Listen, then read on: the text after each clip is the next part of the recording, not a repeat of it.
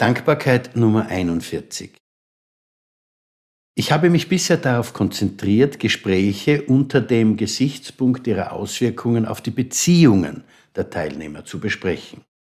Aber wie sieht es mit den inhaltlichen Ergebnissen guter oder schlechter Gespräche aus?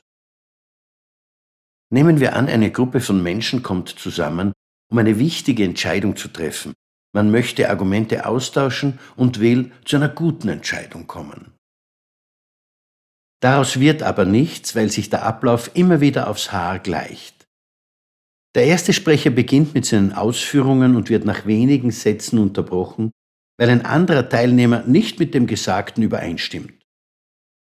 Der erste Sprecher ist verwirrt, weil er ja erst am Anfang seiner Argumentation ist, und diese kurze Verwirrung nutzt der zweite Sprecher, um seinerseits zu erklären, wie er die Sache sieht.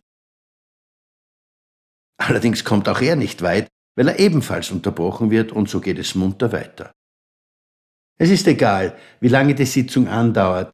Am Ende ist niemand klüger als zuvor, weil jeder nur das gesagt hat, was er sich selber denkt und niemand das gehört hat, was die anderen denken. Weil alle Sprecher so tun, als wüssten sie besser Bescheid als alle anderen, traut sich niemand eine Frage zu stellen. Die Sache, um die es geht, kommt keinen Millimeter voran. Im Gegenteil, sie erscheint am Ende der Sitzungszeit schwieriger und komplizierter als zuvor. Von einer starken gemeinsamen Entscheidung ist man meilenweit entfernt, also organisiert man eine neue Besprechung. Ich habe in meinem Leben unzählige solcher Sitzungen miterlebt. Sie sind reine Zeitvergeudung.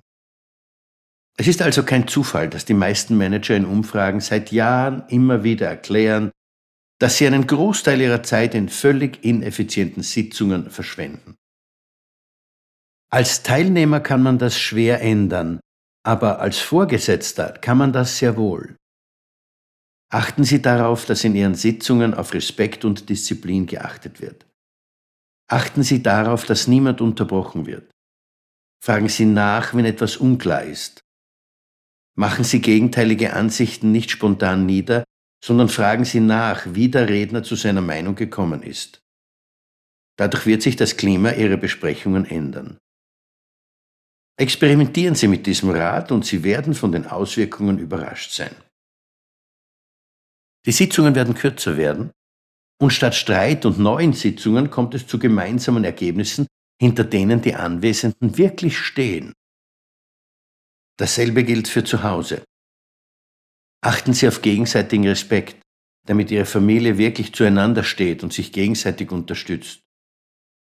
Sie werden auch zu Hause bessere Entscheidungen treffen und der Zusammenhalt wird Sie begeistern. Life loves you, alles wird wieder gut. Ihr Manfred Winterheller.